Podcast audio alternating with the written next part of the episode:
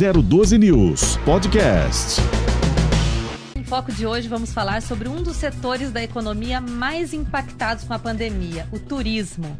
Hotéis fechados, atrações turísticas canceladas, pacotes suspensos, voo cancelado, demissão de funcionários foram alguns dos problemas enfrentados pelo setor. Eu recebo aqui no estúdio o consultor de viagens Vinícius, Vinícius Penido. Seja muito bem-vindo, Vinícius. Muito obrigado, muito obrigado, Fabi. Obrigado, pessoal da Rádio 012 News, pelo convite. É um prazer estar aqui com vocês.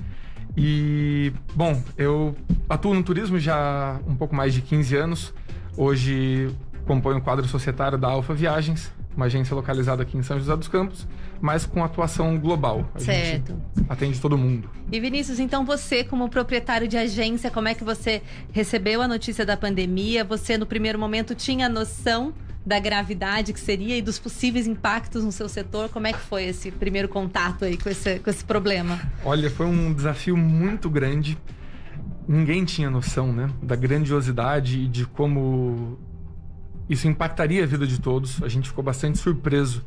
Então, no primeiro momento, é, quando a gente teve a notícia do fechamento de diversos destinos dentro do Brasil e o cancelamento de inúmeros voos naquela primeira semana, que refletiu para a gente aqui foi ali por volta de, de 15, 16 de março, mais ou menos, do ano passado. Sim. Nesse primeiro momento, a gente concentrou todos os nossos esforços, toda a nossa equipe, em acomodar passageiros, então pessoas que já tinham iniciado sua viagem ou pessoas que estavam prestes a iniciar a sua viagem. Uhum. E aí nós montamos naquela ocasião uma planilha bem grande para poder primeiro enxergar qual era a urgência de cada pessoa, quais eram as necessidades de cada cliente e então poder tomar algumas ações é, emergenciais foram dias sem dormir, de verdade, foram dias sem dormir. Dias. Muita coisa para lidar, né? Primeiro o que você tinha que fazer de fato tra de trabalho e a ansiedade dos clientes, né? Vou, não vou, vai dar certo, não vai? Deve ter sido bem difícil isso Sim, também. Foi bastante. E a gente, e esse início da pandemia, ele coincidiu com um feriado municipal, uhum. né? O feriado de 19 de março, dia de São José. Então nós tínhamos muitos clientes é, em viagem ou com viagem programada para aquele período. E aí as pessoas ficavam assim, ah, mas tá tudo bem lá em Salvador? Ah, então eu vou embarcar. E de repente no meio da viagem começavam a fechar as coisas. E as pessoas tinham um retorno programado para o domingo. E aí, de repente falou, começou a receber mensagem de companhia aérea que o voo foi cancelado. E nós tivemos aí para um mesmo cliente quatro ou cinco cancelamentos de voo no dia. Uma loucura. Nossa, e você precisou demitir funcionários da agência? Como é que foi essa questão da estrutura? Felizmente, nós conseguimos segurar é, nosso, nosso quadro de colaboradores. A gente tem uma equipe muito comprometida, muito boa, muito competente. Então, dentro da nossa estratégia de negócio, a gente entende que esse investimento, de fato é um investimento, em mantê-los conosco nesse período foi muito importante até porque aumentava o nosso poder aí de suporte aos clientes. Então, por mais que tivesse uma, uma redução gigantesca no faturamento da empresa, a gente entende que manter os colaboradores ativos, manter os colaboradores com a gente, era uma estratégia importante. Então, a gente teve essa, essa tranquilidade. Vocês chegaram a ficar quanto tempo sem fazer nenhuma venda? Uma nova venda, aproximadamente 160 dias.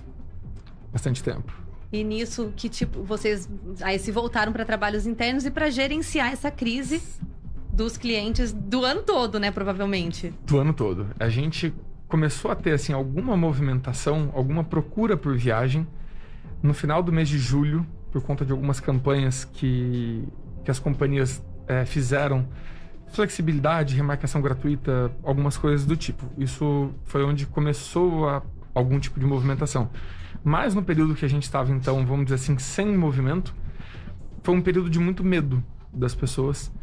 É, elas não queriam sair de casa, não queriam viajar. Viajar era a última coisa que elas queriam. Exceto e hoje ainda é para muitas pessoas, né, um medo muito grande ainda, né, de sair de casa. Sim, sim. A gente ainda tem pessoas com esse medo, mas hoje a gente também já tem pessoas que querem viajar ou que precisam viajar. Então, assim, por um tempo a gente teve as viagens praticamente suspensas. Né, as companhias mantiveram o que elas chamam de rota essencial. Uhum. Então, a ligação entre determinadas capitais do país, as companhias aéreas mantiveram, mas com uma redução assim de 80% dos voos, que era, eles chamavam de malha essencial. E esse reflexo veio para as agências, para os prestadores de serviço, para os hotéis. Inúmeros hotéis ficaram fechados durante um período também. Eles tiveram que se readequar com as normas de, de segurança, com a questão de, de limpeza, de higienização, de distanciamento. Então foi necessário o fechamento para essa readequação e foi necessário também o fechamento por conta de movimento. Se não tinha passageiro, não tinha hóspede pro hotel, ele não tinha como manter uma, uma equipe lá, né? E você acredita que os hotéis estão de fato preparados para receber os, os clientes com segurança, Vinícius? Olha, isso é uma coisa que a gente vem experimentando ao longo dos meses. Eu tive oportunidade de, de viajar três meses, é, três vezes, né, perdão, nesse período de pandemia para lugares diferentes, para países diferentes. E a gente observou que alguns hotéis estão sendo bastante rigorosos com as regras, com o uso de máscara, com diversos protocolos de segurança. Outros nem tanto. Então, assim, o que a gente percebe é que as grandes redes elas se estruturaram muito bem e elas são mais exigentes com, com esses protocolos. A gente tem uma rede de hotéis que eles implantaram mais de 300 protocolos de segurança novos. É impressionante. Nos faz pensar até que assim que a gente se sente mais seguro num hotel como esse do que eventualmente aqui num supermercado, num, num banco, alguma coisa do tipo que não tem tanto controle. Então, nesse sentido, assim, o papel da agência ganha uma força ainda maior, né, do que você comprar um pacote pela internet sem saber muito bem o que vai acontecer e você comprar de uma agência que está entendendo tudo o que está acontecendo, que sabe quais hotéis são seguros, não são seguros, porque obviamente as pessoas querem viajar, mas a preocupação com a saúde ainda é muito grande, né? Não tem ninguém que diga, ah, não estou preocupada. Existe a preocupação, né? Então tem que ter aquilo. Eu vou, mas eu vou sabendo que vai dar tudo certo, que a gente vai, né? Que todo mundo vai estar de máscara, que os protocolos vão ser seguidos, né? É isso. Isso a gente tem visto muita gente falando a respeito do tipo, olha, eu quero viajar, eu preciso viajar por questões, às vezes até psicológicas. A pessoa precisa sair um pouco do estresse de trabalho. A pessoa às vezes atua num segmento que foi muito afetado. Ou se a gente pegar mesmo um médico que trabalhou de repente num plantão de Covid, eles estão há tanto tempo trabalhando aí sem folga, com cargas horárias assim gigantescas, que as pessoas precisam de fato sair um pouco dessa, dessa bolha, precisam de fato relaxar um pouco. A gente tem um, um, casal de clientes que é médico também, e recentemente eles procuraram um hotel boutique, que era um hotel pequeno, com poucos quartos, que atua com capacidade reduzida uhum. e que fica numa praia praticamente deserta. Então todos os dias eles postavam alguma coisa assim no Instagram sobre o distanciamento social. Eles estavam na praia praticamente sozinhos. Tava muito tranquilo. Então eles se sentiam mais seguros, mais confortáveis viajando do que aqui. E hoje vocês sentem que existe essa procura por esse chamado turismo de luxo? Você paga mais para você ter essa exclusividade, para você estar em um lugar mais isolado? Sim, isso foi algo que mudou. As pessoas estão dispostas a fazer esse investimento a mais? Estão. Mudou um pouco o, o perfil, a busca de viagem, por dois motivos, né? O primeiro é esse do, da exclusividade, do local menor, do local menos, é, vamos dizer assim, movimentado. E o segundo que as pessoas deixaram de viajar por um tempo e acabaram guardando né, algum recurso. Sim. E aí elas concentram esse recurso que foi economizado, vamos dizer assim, numa próxima viagem. E aí acaba sendo um, um reflexo interessante. O nosso público é, sempre foi voltado para um público de viagem mais personalizada. Então a gente já estava habituado a lidar com esse público, já estava habituado a lidar com esse tipo de necessidade. Certo. Então a gente viu que essa procura ela realmente aumentou. Agora, Vinícius, a viagem muitas vezes ela está relacionada a sonhos, a um planejamento longo, aquela viagem da Disney tão programada. Eu queria que você assim nos contasse algum caso que te marcou e como vocês solucionaram, qual foi a solução que vocês deram para o cliente de vocês. Certo. A gente tem esse lance da viagem programada.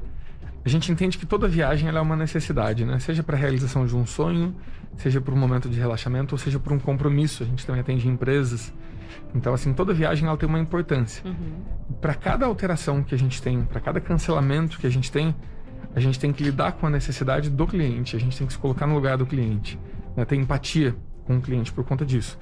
Então nós tivemos viagens de lua de mel que foram canceladas, né? casamentos que foram cancelados, a gente teve casamento que não aconteceu, que o casal se separou, então com um casamento marcado. Então du durante esse período a gente teve inúmeras situações, é, a gente teve cliente vindo passar férias no Brasil e que ainda não pôde retornar ao seu país porque não tem a permissão. Sim. É, a gente teve pessoas que foram viajar para fora e que tiveram dificuldade com o retorno. Então foi, foram, foram inúmeros, inúmeros casos que nós tivemos.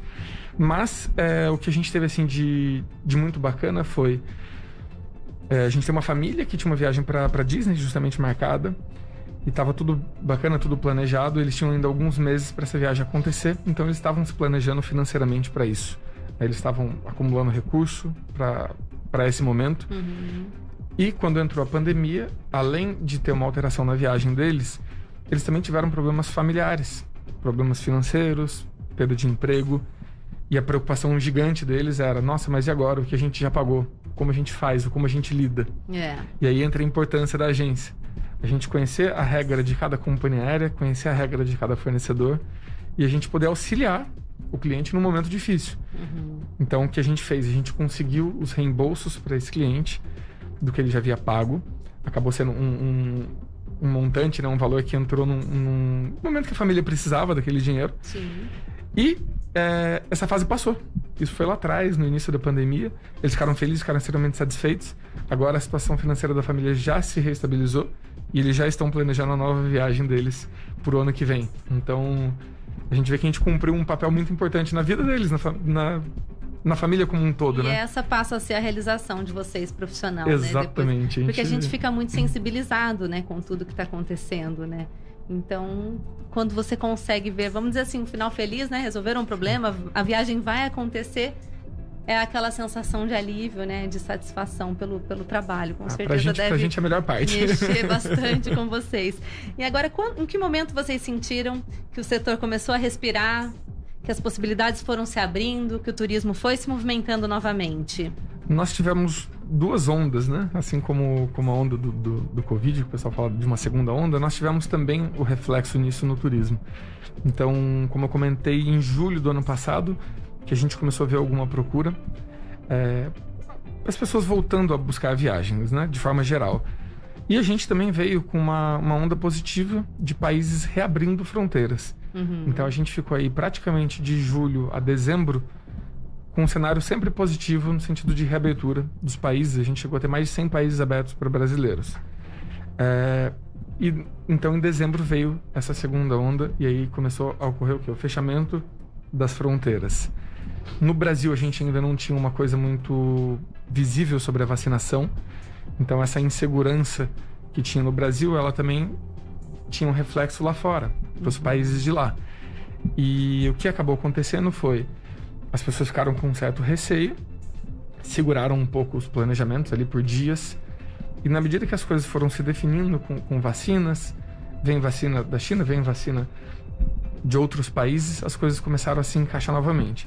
Uhum. E agora a gente passa por um momento positivo de novo, onde é, o aumento do percentual da vacinação, não só no Brasil, mas em diversos países, traz um cenário positivo para o turismo. Sim. Porque a partir do momento que o país está com a população dele imunizada, ele começa a fazer algumas exigências para que as pessoas possam ir visitá-los. Uhum. Eles precisam desse movimento, precisam do turismo. E eles também acreditam que tanto no Brasil quanto em outros países, essa vacinação ela vai acontecer. Sim. Então agora a gente está de novo começando a falar em reabertura de alguns países e principalmente de dois blocos que têm acho que a maior importância do turismo, pelo menos para o público brasileiro.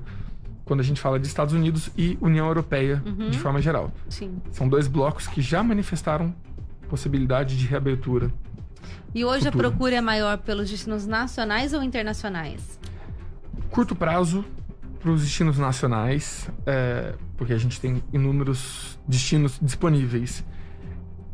No curto prazo, a gente também tem uma procura grande pelo Caribe. Então, a gente tem México, Panamá, República Dominicana, que são países que estão aceitando brasileiros com, com algumas restrições e as pessoas estão indo realmente passar férias, é, descansar um pouco para lá. E quando a gente já fala de médio e longo prazo, está voltando essa procura para viagem internacional. A gente já tem do final do ano aí para frente, a gente já tem bastante passagem emitida, inclusive, porque as pessoas confiam nessa, nessa reabertura. E o custo dessas viagens? Como é que a gente pode analisar essa situação? Hoje está mais caro viajar? Dá para aproveitar promoções e pegar boas oportunidades? Como é que tá essa situação? Tá bem, tá bem interessante. É... A gente que já atua há muitos anos no turismo, a gente comenta que nunca esteve tão barato comprar uma passagem ou comprar uma viagem. É, mesmo a gente estando aí com um dólar altíssimo, e o dólar ele impacta não só na viagem internacional, mas, por exemplo, o combustível da aeronave que voa dentro do Brasil, ele é precificado em dólar. Uhum. Então, quando a gente tem um aumento do dólar significativo, como a gente teve nos últimos é, 16, 18 meses, a gente acaba tendo um reflexo na aviação nacional também. Então, faz com que as companhias tenham grandes prejuízos. Porém, elas precisam de, de dinheiro, elas precisam de caixa para poder manter a companhia ativa, para poder manter as rotas né, operando é, de forma positiva. E aí elas fizeram que baixaram muito o preço. Então, o que a gente tem visto é pessoas que se planejam estão conseguindo oportunidades fantásticas, tanto para viagens nacionais quanto para viagens internacionais. Uhum. Uma, uma referência assim bem simples, uma viagem internacional, uma passagem para os Estados Unidos. Há 15 anos, ela já custava na faixa de mil dólares uma passagem. Isso era o que a gente via lá atrás. Se a gente for colocar hoje uma passagem a mil dólares, mais taxas e tudo, a gente estaria falando de 7 mil reais. E o que a gente vê é companhias divulgando tarifas por dois mil reais, por mil e oitocentos reais, mil e seiscentos reais. A gente sabe que isso não paga o custo. Sim. Mas eles precisam movimentar alguma coisa. Então, assim, de fato é um bom momento para compra de viagem. Certo. Bom, passaporte sanitário digital, exigências de testes, regras governamentais e das companhias aéreas que mudam do dia para a noite, é, dentre outros, né, outras situações, elas dificultam essa retomada. Né? É, isso, toma, isso também torna a decisão de vocês, como empresários, um pouco mais delicada, né? Você trabalhar com essa incerteza todo esse tempo, né? Sim, torna bastante. É, o que a gente faz, né? Eu tenho um, um sócio, o Luiz, na agência. A gente faz algumas reuniões periódicas e o que a gente tem feito nesse momento são medições mais curtas. Então, antigamente a gente sentava, conversava, falava sobre o planejamento do ano, falava sobre dali dois anos, três anos. Hoje a gente fala de meses. Então a gente já fala assim, bom, vamos usar essa estratégia para os próximos dois meses. E aí a gente acompanha, mede os resultados e traça uma nova estratégia. Uhum. Então, como empresário, o que mudou para a gente foi é, essa necessidade de medições mais curtas e trouxe também uma lição muito grande. Felizmente, a gente já vinha praticando isso, que era o planejamento financeiro, a estrutura financeira. Então, as empresas que se estruturaram ao longo dos anos conseguiram passar por esse período mais crítico, estão bem no mercado. Então, isso fez bastante diferença para vocês. Muita diferença. Para a sobrevivência aí da agência. Muita diferença. E a gente viu colegas fechando portas e tudo, é muito triste, é, mas acaba que esse, a falta desse planejamento, ela impacta muito. Uhum. E Vinícius, as viagens de lazer, elas continuam à frente das viagens de negócios? Dentro do nosso dentro do nosso negócio, né, dentro da Alfa, dentro da nossa empresa, nós sempre tivemos a viagem de negócios é, com um, um share maior do que a viagem de lazer. Hum. Isso veio da nossa escola, de, de, empresas que a gente trabalhou ao longo dos anos, tanto eu quanto o Luiz. A gente sempre teve um perfil voltado um pouco mais para o corporativo. É, porém, a gente sabia que a viagem de lazer, ela podia compor o nosso market share de forma diferente. Ela tem um potencial muito grande. Então, antes até da pandemia, a gente fez um reposicionamento é, em, em, mídia digital, né, na nossa presença, na nossa forma de, de, de, comportamento. Isso foi muito bacana, porque também com, com o início da pandemia a gente conseguiu aumentar muito o nosso volume de lazer. Uhum. É, então, hoje, enquanto as empresas estão com, a viagem, com as viagens muito reduzidas, somente assim o essencial, eu posso dizer que hoje o nosso movimento de viagem de lazer ele é maior do que o cooperativo. Uhum. Então, pelo menos por, pelos próximos meses, isso vai continuar. E esses compromissos empresariais passaram a ser feitos de uma maneira muito mais tranquila, de forma online, os congressos, os eventos. Qual a expectativa para que isso retorne de maneira presencial? E que parcela disso você acha que vai manter das pessoas pensarem, puxa, eu não preciso pegar um avião aqui, ir para os Estados Unidos para fazer uma reunião e voltar talvez dois dias depois, né? O que, que você acha que vai ficar de resquício disso? Isso... Ou a necessidade do presencial? Isso é uma coisa muito, muito legal. A gente sempre debate esse assunto. É, o que a gente percebe é que o presencial, o olho no olho, o contato, ele tem uma importância tremenda para a realização de um negócio. Uhum. Ele tem uma importância tremenda para a absorção de um conteúdo. Então, assim, reuniões simples. Aquela coisa da pessoa falar assim: olha, eu vou lá levar um documento, participar de um pregão, de repente, alguma coisa presencial. Sim, essas coisas mais simples elas vão ficar pro, pro digital, pro, pro online, né, para as reuniões virtuais, porque de fato as pessoas conseguem salvar um tempo, é, conseguem economizar recurso Sim. e simplificar esse lado. Porém, é, o presencial ele traz credibilidade. Então, um dos motivos que a gente mantém a nossa sala comercial até hoje, mesmo com custo alto, com tudo, a gente sabe que isso traz uma credibilidade. Você vai a um local que você sabe que está ali sólido e que ele não vai sair dali tão de forma tão simples. E para o negócio ele também funciona. Então, a pessoa ir lá numa reunião, um aperto de mão, olho no olho, é, isso traz uma credibilidade muito grande para o negócio. Na parte de eventos, a gente sempre atuou muito forte.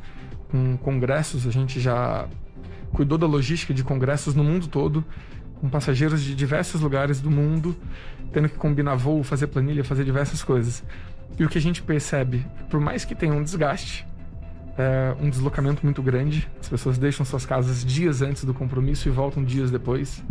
É, o que elas geram de negócio durante esses congressos Com certeza. acaba sendo uma coisa assim muito relevante. Um congresso online você não tem essa interação e esse network. O cafezinho não tem o cafezinho, não tem esse break, não tem aquela cervejinha depois do, do final de um dia de trabalho. E já está começando a retornar ou ainda não? Alguns eventos presenciais, público reduzido. A gente já tem assim. A gente vê até na nossa prefeitura aqui, né? Em São José, a gente tem visto algum, um, um novo formato de, de, de apresentações presenciais com um público muito reduzido, né? Quando eles vão informar alguma tomada de decisão, alguma coisa, lançar algum projeto da cidade, a gente já vê que são pouquíssimos, é, pouquíssimas pessoas participantes. Sim, e a transmissão né, ao vivo nas redes sociais. Transmissão ao vivo bombando. e a gente vê que isso no, nos eventos, assim, a gente já tem tido novos orçamentos, é, mas a gente depende muito de uma política global. Então, por exemplo, é, um dos clientes que a gente atende, eles cuidam de uma, de uma logística do mundo todo de um determinado segmento.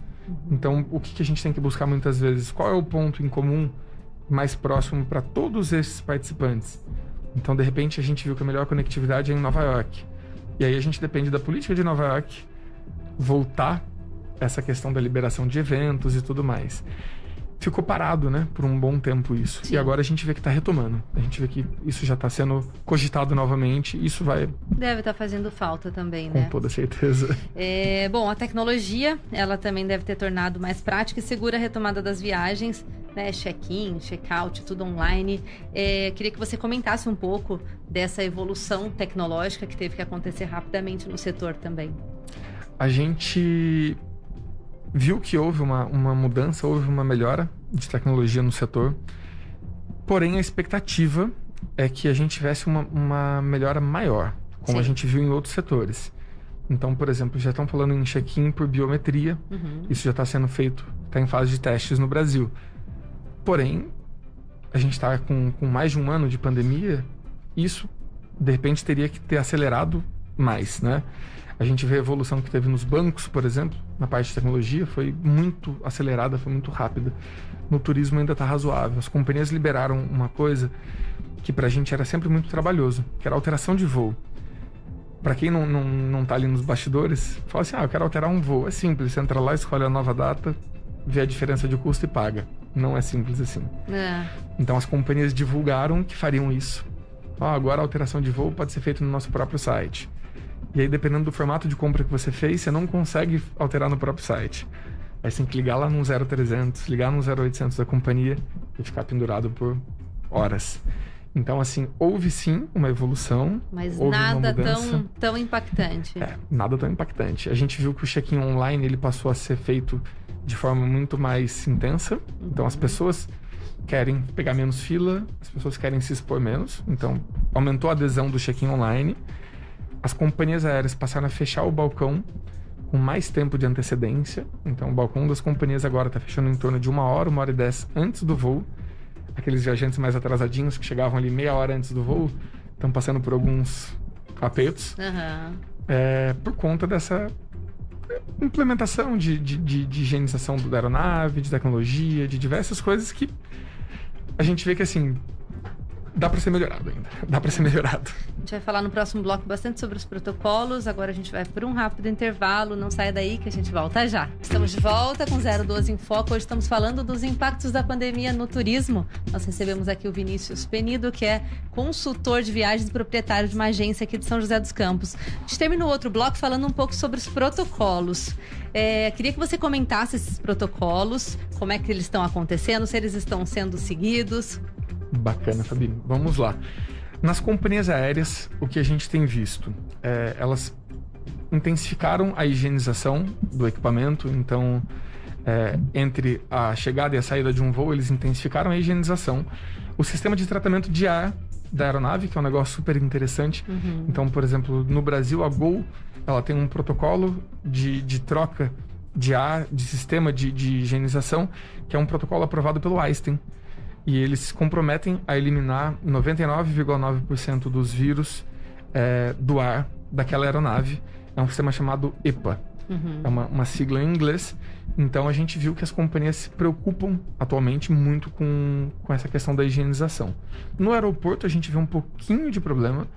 Então, assim, aí não é uma questão do aeroporto em si, mas é uma questão do comportamento humano. Da aglomeração? Da aglomeração. As pessoas não respeitam o distanciamento das filas é, as pessoas não respeitam algumas regras dentro do aeroporto. Porém, os colaboradores das companhias, os colaboradores dos aeroportos, eles estão comprometidos, orientando, pedindo distanciamento, fazendo um, um check-in um pouco mais rigoroso. Né? Nos, nas locações de carro, a gente tem uma, uma evolução muito, muito bacana. É, eu tive uma experiência legal na Turquia uhum. com uma locação de carro, que eu ainda não vi no Brasil, mas eu sei que vai chegar. E em Nova York eu sei também que está acontecendo uma, uma inovação tecnológica nessa área que vai refletir para as locadoras de carro. Atualmente, como é feito, né? No Brasil a gente tem uma higienização normal do veículo e eles estão fazendo uso agora do álcool nas superfícies. Sim. Do veículo. Ok, bacana. O que a gente viu na Turquia foi, é, antes de você entrar no veículo, o colaborador da, da, locadora ele faz a vistoria e na sequência ele vem com um vaporizador. Olha. Que é um antiviral e ele passa dentro do. Mas do você veículo. acha que isso chega aqui no Brasil? Eu creio que sim, eu creio que sim, porque que é algo simples de ser aplicado. Uhum. Isso pode ser que chegue pra gente num momento. Bacana, uma preocupação deles. E em Nova York, é, eles começaram um teste com os Ubers e com os táxis, fazendo uso de infravermelho. Então, é uma, uma tecnologia que eles usam nos hospitais também. O pessoal que assiste uhum. série já deve ter visto em Grey's Anatomy eles deixando as máscaras penduradas, as roupas penduradas numa sala escura. Então, é uma, eles passam esse fecho de luz dentro do, do veículo. E em questão de segundos, eles entendem que aquele veículo foi higienizado é, no que diz respeito aos vírus. Então isso foi muito bacana. É, você falou no outro bloco que você fez algumas viagens né, durante a pandemia. Então queria que você compartilhasse essa experiência de uma viagem nacional, internacional. Você contou algumas coisas, mas, por exemplo, as atrações estão todas abertas? Todos aqueles passeios que fazem parte da rota turística, dá para fazer tudo? Não dá? É adaptado? Conta um pouco pra gente essa experiência, os locais que você foi. Que legal, vamos lá. Primeira viagem que a gente fez no período de, de pandemia foi no ano passado, foi em outubro. Uhum. E nós dividimos a viagem em duas experiências. Então, primeiro nós fomos para as Maldivas. E é realmente tudo aquilo, de sonho mesmo, de, de revista, de você acordar e falar assim, isso existe. Ah. E o que a gente viu, um país com uma, né, o país, quando a gente fala de país, Maldivas é composto por mais de mil ilhas, é, mas eles têm um índice baixíssimo de, de contaminação. São poucos casos de Covid lá, poucas mortes, são números bem assim é, simbólicos pelo que a gente vê no mundo. Desde lá, desde a reabertura deles ao turismo, eles exigiam o teste PCR então eles começaram a exigir com 24 horas antes do embarque, depois eles foram ampliando um pouquinho para 48 e 72 horas. Uhum. Quando você estava dentro da ilha, é, era permitido que você andasse sem uso de máscara, inclusive, porque eles entendiam que estavam todas as pessoas fora do período, fora do período de transmissão. É, os colaboradores continuavam fazendo uso de máscaras, álcool em gel em todo lugar, porém, é, você tinha que fazer como se fosse uma quarentena obrigatória. Então, uma coisa que era muito comum nas Maldivas, as pessoas ficavam ali em Mali para fazer alguns passeios, algumas coisas assim, e depois iam para uma determinada ilha. Isso não estava sendo permitido, justamente para diminuir a circulação das pessoas. Uhum. Então, a gente é, você chegou no aeroporto, você tinha que pegar um transfer para sua ilha. Depois que você faz o seu check-in, preenche um formulário de saúde e tudo mais, dali para frente você podia dispensar o uso de máscara naquele local. Porque eles entendiam que era um ambiente controlado, seguro. Sim. Tudo, praticamente 100% das coisas ao ar livre. É, o que a gente percebeu lá, a gente tinha alguns passeios que eram é, oferecidos pelo próprio hotel. Então eles estavam com a capacidade reduzida a bordo do, das embarcações. É, a higienização e a disponibilidade de equipamentos com uma, uma intensidade maior, uma, uma, uma limpeza né, mais rigorosa. Uhum. Então, parte de, de snorkel, pé de pato, essas coisas assim, tudo que pode ter contato com outras pessoas. É, e por lá foi isso, assim, eles estavam bem... No, no quarto do hotel, eles faziam uma higienização duas vezes ao dia. Nossa. Então, higienização e limpeza do quarto duas vezes ao dia. Troca de, de roupa de cama e de roupa de banho com mais frequência do que o habitual. Então, são algumas das precauções que, o- que os hotéis vinham tomando. Na parte Vinícius, do... antes de você falar do Brasil, eu queria te interromper, é, porque tudo isso que você está falando é muito interessante. A gente percebe que as pessoas que vão viajar têm sido muito criticadas, né? É, dizendo que não estão preocupadas com a pandemia. é, e, na verdade, você está mostrando uma realidade de segurança que eu acredito que muitos desconhecem, né? Então, muito importante, assim, acho que você pontuar tudo isso. Que o fato de você viajar não quer dizer que você é irresponsável, não quer dizer que você está disseminando vírus, que você vai voltar contaminado. Com E, a- certeza. e aí, agora eu quero que você traga a experiência do Brasil, né? Da sua última viagem feita aqui no Brasil, se também foi dessa maneira. Certo. Antes de, de entrar no Brasil, eu vou só falar um pouquinho da Turquia, Aham. que aí foi uma coisa completamente diferente das Maldivas. Turquia foi um país que demorou muito para fechar as portas, fechar as fronteiras, é, e eles não fecharam o comércio. Então a gente teve lá em, em outubro, o comércio deles estava funcionando 100%, estava tudo muito assim movimentado nas ruas, principalmente. É, só que eles estavam extremamente rigorosos com os protocolos de segurança. Então, por exemplo, na rua, se você não tivesse fumando ou bebendo algo, baixou a sua máscara, tinha um policial na rua, policial da- da- do exército deles, inclusive, que eles usam na rua, com metralhadora tudo, e fala assim, máscara, por favor, na rua. Dentro dos restaurantes, se você levantasse da cadeira sem a máscara, um garçom, máscara, por favor Uhum. um kit de, de higienização em todas as mesas, em todos os restaurantes que a gente foi. É, essa redução também na capacidade do, das atrações turísticas, a gente viu.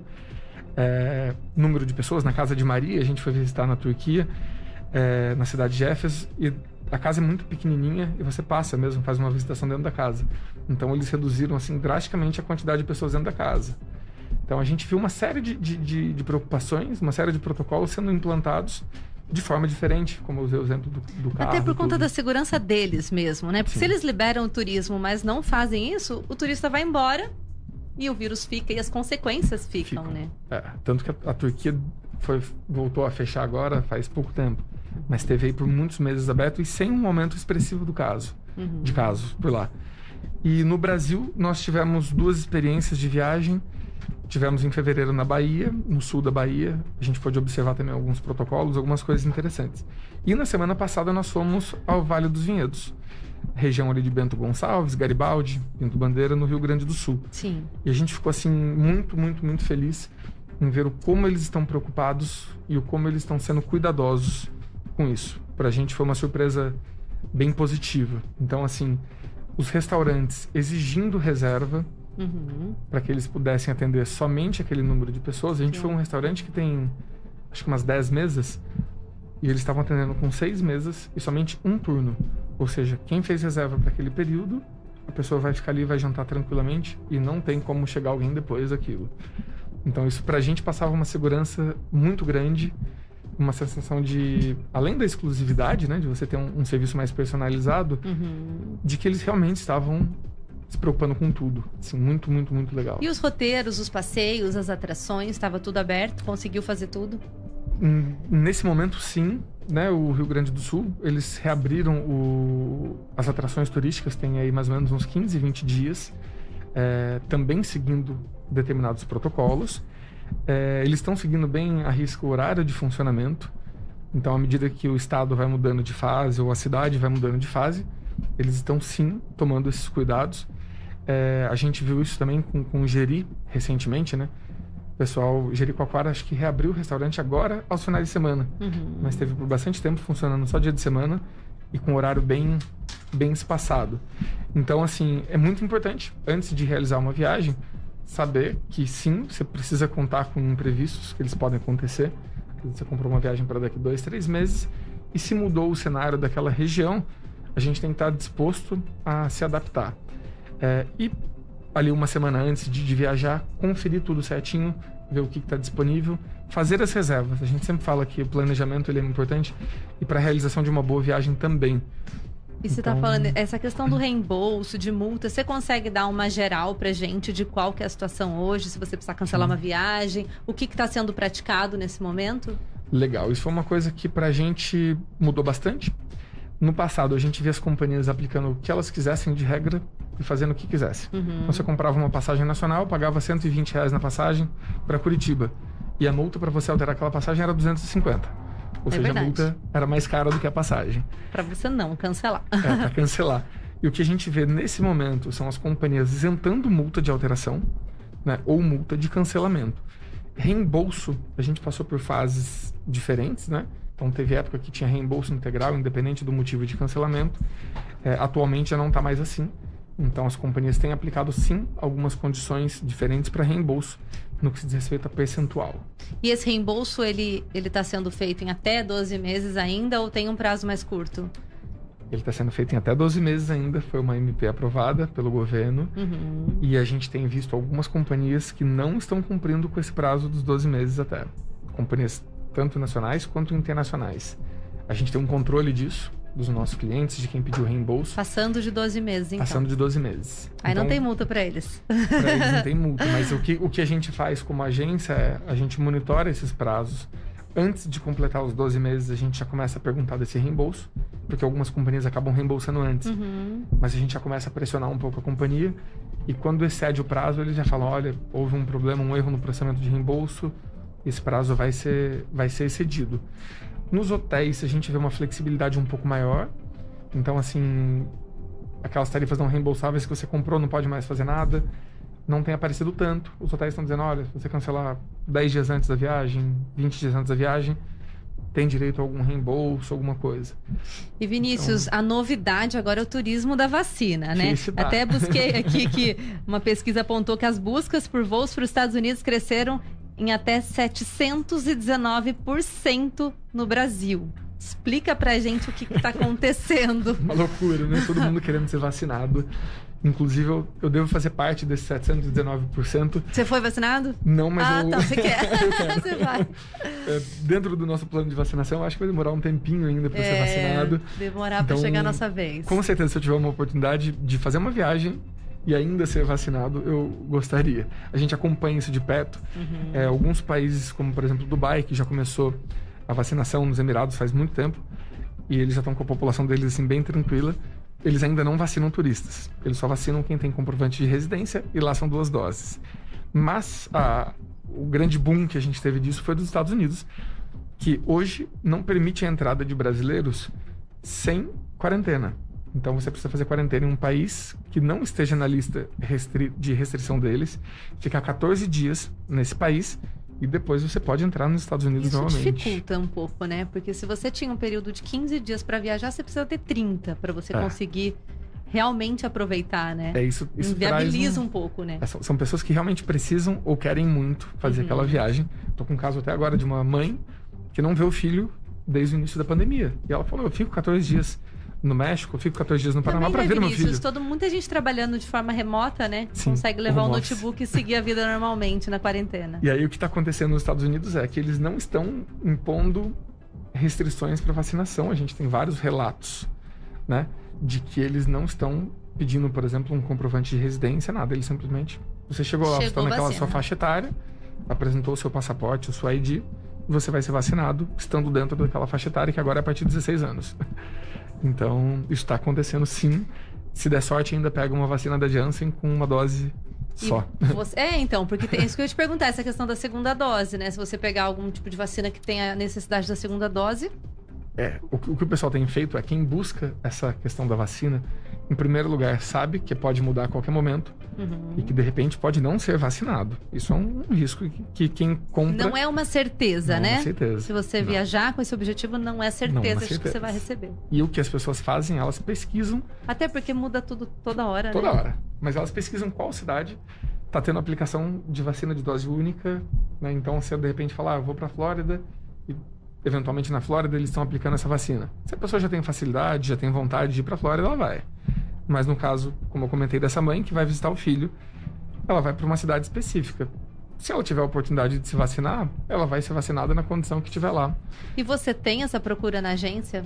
Nós temos e aumentou muito, e aumentou muito de A procura e provavelmente o custo também, não? Dessas Tam- viagens para os Estados Unidos? Também. Desses destinos onde está se aplicando vacina em turistas? Também, a gente tem um público muito grande é, de pessoas que estão fazendo essa quarentena nos Estados Unidos, Uhum. por motivos diversos. Então a gente teve, nos últimos meses, famílias que se mudaram para os Estados Unidos a trabalho. Então, gente que trabalha numa empresa ou trabalha numa igreja. A gente teve o caso de uma família que foi para uma igreja.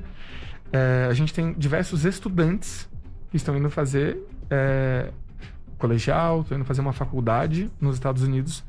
Então, eles aplicam pelo visto, fazem tudo, toda a documentação necessária. Uhum. Até então, eles estavam fazendo essa quarentena no México e aí acabava pegando um hotel bem barato, uma coisa assim, para depois seguir viagem. A gente tem famílias com poder aquisitivo muito bom e que aí tiram esses 15 dias, vamos dizer assim, de férias mesmo, ficam num, num resort e seguem para os Estados Unidos para poder ficar um tempo. Brasileiro pode ficar até 90 dias lá sem uma necessidade de visto específico. Então, a família que já está aqui fazendo um trabalho de home office, os filhos fazendo homeschool, é só vai adaptar o fuso horário e tá tudo certo. Então, Vinícius, eu queria falar agora sobre tendências. Eu sei que ainda é um pouco difícil a gente imaginar o pós-pandemia, porque não sabemos quando ele vai chegar. Mas hoje, quais são as tendências no turismo? O que se espera do turismo daqui para frente? Olha, a gente tem visto é, uma procura já em crescimento para os destinos exóticos. Tipo? Então, Brotas, Fernando de Noronha, é, Bonito, Uhum. Mato Grosso do Sul. E destinos também não tão explorados. Então, se a gente pega assim, África do Sul, Sim. que apesar de ter uma contaminação grande, as pessoas falam assim, nossa, mas é um lugar que me interessa. O fato é, as pessoas estão buscando um lugar que elas se sintam seguras. E onde as pessoas se sentem mais seguras hoje são nos lugares ao ar livre. Então, assim, de forma geral, eu acho que o turismo que envolve essa questão do ar livre, seja uma praia, ou um turismo de aventura, uma coisa de trekking, de escalada, de esportes de aventura, é o que a gente vê aí que vai ter um, um, um aumento considerável que já vem acontecendo, inclusive. Então, talvez a gente tenha uma, uma- mudança impactante aí no cenário do turismo. Aqueles destinos que são aí os top 10, pode ser que eles dividam gente- espaço com novos destinos, com novas possibilidades. A gente vai ter uma alteração disso, inclusive assim para as metrópoles. A gente sempre vendeu muito para algumas metrópoles na Europa, para algumas metrópoles nos Estados Unidos, principalmente. E a gente vê que essa procura ela vai ter uma alteração. Então, se a pessoa que ia para a Europa e queria conhecer Roma, Milão, de repente, queria passar ali por algumas cidades da Itália, ela já não quer só conhecer essas cidades mais, ela quer ir para a Croácia, para uma praia paradisíaca, ela já quer ir para um, uma região diferente. Então, se você pudesse talvez dar uma dica para essas cidades com potencial de turismo, é para elas investirem nisso, então. Com toda Se as- certeza. A possibilidade, a hora é agora. Com toda de se certeza. fazer aí ser um, um bom destino. Você arrisca dizer algum lugar aqui no Brasil que você acha que tem uma tendência forte para virar um, um ponto aí de preferência dos brasileiros? Ó, eu acho que dos destinos assim mais comuns, mais conhecidos, Jeri, Uhum. é, Jericoacoara, né? Um lugar que teve uma procura assim, um aumento muito grande, é, tanto que essa demanda aumentou que eles começaram a colocar voos em Jericoacoara. Então a gente tem ali uma frequência semanal bem baixinha, mas já tem um voo, então para a pessoa não precisar pegar um transfer. Era muito difícil chegar lá, né? Toda uma... Con- Continua sendo, são quatro horas de Aham. deslocamento entre Fortaleza e Jeri. Isso, além de tomar tempo, faz com que as pessoas tenham eventualmente que compartilhar um carro, compartilhar um transfer, alguma coisa. E não é todo mundo que está disposto a isso. Uhum. Então, o fato de ter um voo direto para lá, isso acaba sendo uma coisa interessante. A gente viu um aumento também na procura por serviços privativos. Então, passeios privativos, transfers privativos, porque as pessoas não querem compartilhar o mesmo espaço fechado com um terceiro.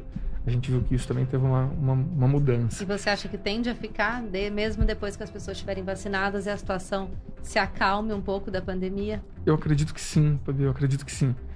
As pessoas entendem que o serviço personalizado ele te traz mais flexibilidade, te traz mais tranquilidade, te traz mais qualidade na informação. Então, quem faz um passeio privativo, o guia ele explica tudo com muito mais detalhe, com muito mais riqueza do que quando faz em grupo. Quando ele faz em grupo, ele tem que ser uma coisa muito genérica. O tempo de parado em cada, em cada local tem que ser dentro daquela conveniência para o grupo todo. Se você tem um serviço personalizado, não. A gente vê em, em Fernando de Noronha, que é um destino que a gente vende muito, sempre vendeu, um lugar que eu já tive algumas vezes lá e nossa equipe também.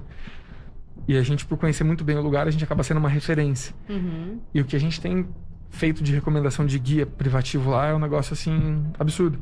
Porque todo mundo quer um guia privativo. Ele vai fotografar a sua família, ele vai fotografar o casal, ele vai fotografar aquele grupo de amigos, sem ter preocupação com outras pessoas. Ah, tira uma foto aqui, tira uma foto aqui. Não, ele tá ali só para aquele grupo. É, o perfil do consumidor mudou de uma maneira geral e acredito que em relação a viagens não seria diferente mesmo, né? Uma mudança positiva. De verdade, eu sempre fui um pouco contra, assim, é, o turismo de massa. Eu nunca gostei muito, a gente nunca gostou de vender. Mas Vinícius, essa personalização, ela também custa mais caro, né? Custa. Custa, custa mais, mais caro. caro. Então é aquilo. É. Não é para todos. Sim, sim. Não é, É- para ela aquela custa. família que, que tem aquele, aquele planejamento de viagem um pouco mais limitado. Ela já não conseguiria ter essa exclusividade, né? Então. Ela custa, mas a gente cabe a gente orientar. uhum. Então, como esse roteiro que a gente acabou de fazer do Vale dos Vinhedos, existe a possibilidade de você fazer isso com um guia privativo, com tudo esse serviço, ele realmente custa um pouco mais caro. Mas se, se o orçamento da pessoa não está ali tão é, adequado a isso, a gente tem como fazer outras sugestões. Então, por exemplo, aluga um carro só para o seu grupo de amigos ou só para aquele casal, para aquela família. A gente pesquisa um pouco mais, a gente instrui quais são os pontos principais da cidade Uhum. e a pessoa acaba fazendo é, uma visita não guiada né, para lugares turísticos. Isso funciona muito bem. A gente tem isso assim já desde sempre funcionando, mas agora acaba aumentando essa procura. O pessoal fala, ah, eu vou para Porto de Galinhas, que é um lugar muito comum das pessoas pedirem um transfer. E ela sai de Recife, tá ali uma hora e pouquinho de Porto de Galinhas. Só que chega em Porto de Galinhas, ela quer fazer um passeio, ela quer ir na vilinha jantar. E aí ela tem que contratar outro serviço. Então, o que a gente tem recomendado para quem está com orçamento um pouco mais limitado? Aluga um carro. O hotel muitas vezes tem um estacionamento gratuito. Você fica todos aqueles dias no seu conforto, no seu tempo. Locação de carro, tanto que o preço subiu. Uhum. A procura aumentou muito da, da locação de veículos assim, de forma geral, não só no Brasil. Porque as pessoas entenderam que essa mobilidade e essa, essa, essa flexibilidade ela é muito importante no momento de hoje, assim. Vinícius, Bem- e as dicas? Agora vamos às dicas. Eu quero viajar, eu quero me sentir segura, eu quero descansar um pouco. Por onde, por onde começar? Planejamento. Planejamento. Onde que a eu gente corro? Vai pro hotel, vai pro vai pra agência. preço de passagem, vai pra agência. Vai pra agência, vai pra agência. A gente costuma fazer um atendimento personalizado. Então a gente primeiro entende quais são as necessidades. Então, se é uma família que tem criança pequena, a necessidade é uma distração para aquela criança. Se é uma família que tem, de repente, um, um- um idoso ou um casal de idade, a gente tenta primeiro entender qual a necessidade daquela, daquele cliente, daquele passageiro. Uhum. Depois a gente vem com a flexibilidade. Então, as pessoas que estão fazendo home office podem trabalhar à distância, às vezes elas conciliam viagem e home office. As pessoas que são seletistas e que tem uma data lá estabelecida já pela empresa para tirar férias, o que a gente pede é antecedência. Então, assim, acabei de tirar férias. Ah, pro ano que vem, a pessoa vai tirar férias em abril, ela pode procurar a gente já. E a gente vai monitorar as oportunidades, a gente vai apresentar as sugestões para que a pessoa faça a melhor viagem possível, dispondo do menor recurso. Então a gente auxilia nesse planejamento. A gente vai montando né, a, a viagem de acordo com a necessidade de cada um e dentro das realidades. Vinícius, a agência obviamente trabalha é, muito mais com hotéis. Você enxerga também um aumento da procura aí de, de acomodações como Airbnb, a família fica ali sozinha, não precisa ter aquela movimentação de hotel. Você percebeu que houve um aumento dessa procura também ou não? Sinceramente, não. Não? Não por quê? O Airbnb, apesar de ser uma plataforma bacana, que funciona muito bem, eu já usei, inclusive, é, é uma, uma plataforma que não oferece a segurança que as pessoas estão buscando. Então, por exemplo, a pessoa vai entrar num apartamento que é uma propriedade particular. Então, assim, não tem uma empresa por trás gerindo aquilo. Uhum. O Airbnb simplesmente carregou as fotos, as informações daquele local. Mas quem se compromete com a higienização daquele apartamento? Quem tem a segurança de que aquilo foi é, limpo de forma rigorosa? Entendi. Se você tem um problema com o Airbnb, para quem você liga? Como vai ser solucionado o seu problema? Então, assim, a gente imaginava até que isso pudesse acontecer, mas a gente percebeu Não que não. aconteceu. Que os hotéis estão sendo é, estão sendo vistos como um ambiente mais seguro do que o- essas propriedades particulares. Legal. A pessoa de repente não quer tomar café no hotel porque viu que são poucas mesas e que tem muita gente para tomar café. Toma café fora. Vai num, num café charmoso da cidade, vai num lugar diferente. Legal. Então, a gente percebeu que não houve essa, esse aumento, essa procura assim. Legal. Vinícius, nosso programa está chegando ao fim. Eu quero agradecer a sua participação. Foi muito legal a gente ter essa perspectiva por quem realmente está na área, quem entende. E desmistificar um pouco isso que eu te falei, a crítica a quem está viajando. Sim. É um setor que precisa Funciona. retomar, precisa de nós. Então hoje você mostrou pra gente que é possível, é possível fazer isso com segurança, planejando, indo pro lugar certo, pro hotel certo. Então foi muito legal a conversa com você. Que bacana. Eu Obrigada. agradeço aí pelo, pelo espaço, pela oportunidade. E tem aí na- nas redes sociais, tem os meus contatos. Se alguém Certo. precisar de algum auxílio, Quer deixar alguém- o contato? Arroba. Alfa Viagens. Arroba Alfa Viagens. E arroba Vini Penido. Se alguém Certo. teve dificuldade também, problema com alguma companhia, com algum hotel e precisa de alguma, de alguma orientação, eu fico à disposição também.